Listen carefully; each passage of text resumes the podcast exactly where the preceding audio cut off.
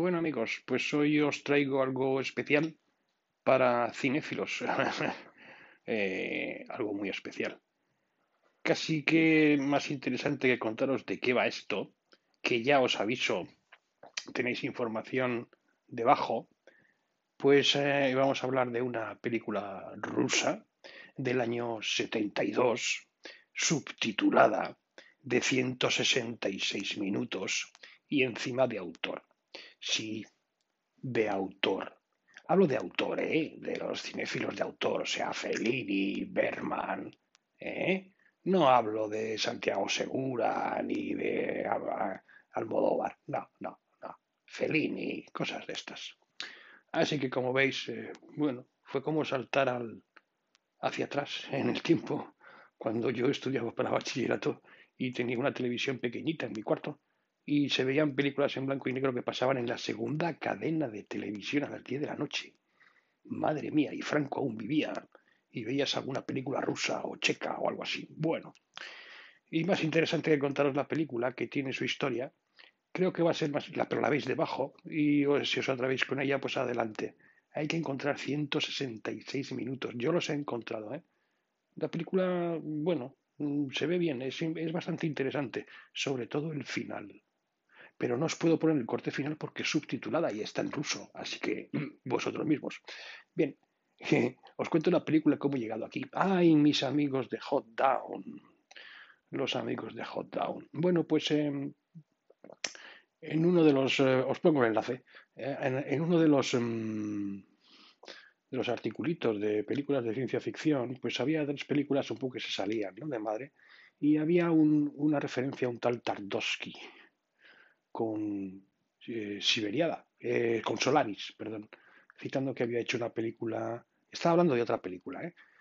citando que había hecho una película que es un, clásico y tal, y no sé cuánto, que yo no tenía ni idea, de, se llama Solaris, de Stanislaw Lem. Y yo a Stanislaw Lem, que es escritor polaco, pues fue un, es un escritor de ciencia ficción que, que, yo trabajé mucho en la preadolescencia, mucho porque es muy gracioso, me lo pasé muy bien. No sé si a me lo pasaría igual de bien con sus memorias encontradas en la bañera, Fiberiada, Viaje a las Estrellas, Diarios de las Estrellas, en fin, muy divertidos. Tiene unos relatos muy, muy, muy, muy, muy divertidos. A mí me, lo, dejó un sabor de boca estupendo. Y en Bruguera, en Bruguera, libro de bolsillo.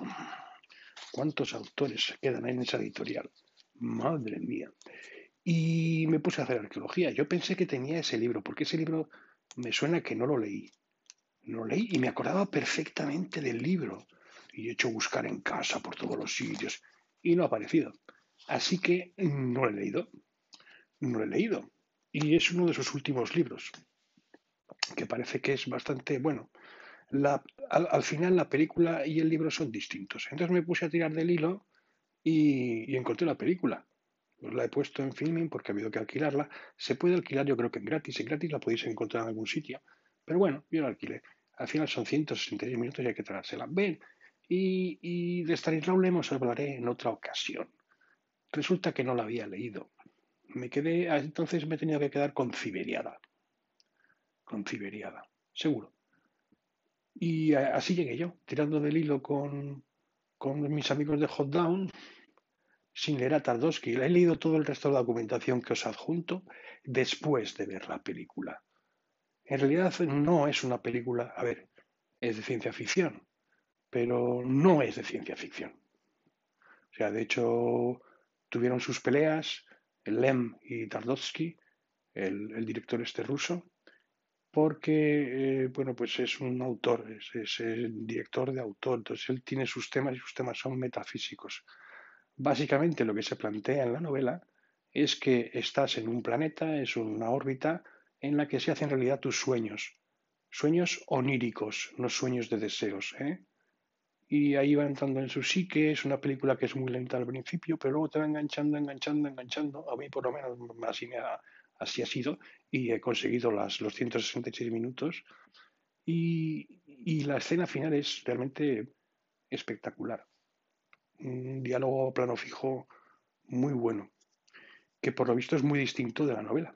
Así que igual me tiro por la novela. La novela son unas doscientas y pico páginas. Parece que es densa, pero de esa ya os hablaré después. Os presentaré a Stanislaw Lem si cae la novela, porque es, un personaje fantástico de Stanislaw Lem. Y ahí os lo dejo. Esto es para cinéfilos puros. Puros. O sea, esto es tremendo. Subtítulos, no puedes dedicarte a otra cosa, porque hay que estar leyéndolo si no le pierdes el hilo. La película es lenta, entonces no sabes cuándo se va a hablar. Y eh, a veces es en blanco y negro, a veces es en color.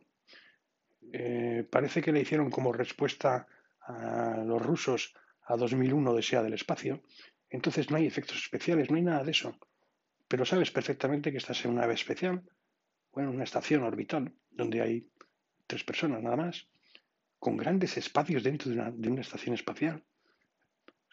pero vas entrando en la película poco a poco, poco a poco, poco a poco, poco a poco, y te va llevando. No os voy a contar más porque es mejor. Yo ya digo, entré a ver la película sin saber nada de la trama. Leer la novela será un poquito distinto. No es el marciano, lógicamente, ¿eh? de Matt Damon. No, no tiene nada que ver. Es muy personal, parece que es un autor muy, muy... Bueno, os lo voy a dejar. El que quiera tirarse a la piscina, que se tire. Esto no le va a interesar ni siquiera al 99% de los 34 que entráis en esta página web. Ni siquiera eso. O sea, si le interesa a uno, pues adelante con los faroles. Pero si alguno alguna vez tal, esto se sale completamente del molde. Igual veo otra suya, que también es de ciencia ficción. Se llama Shulker o algo así. Y que dura la friolera de 180, tres horas. Madre mía.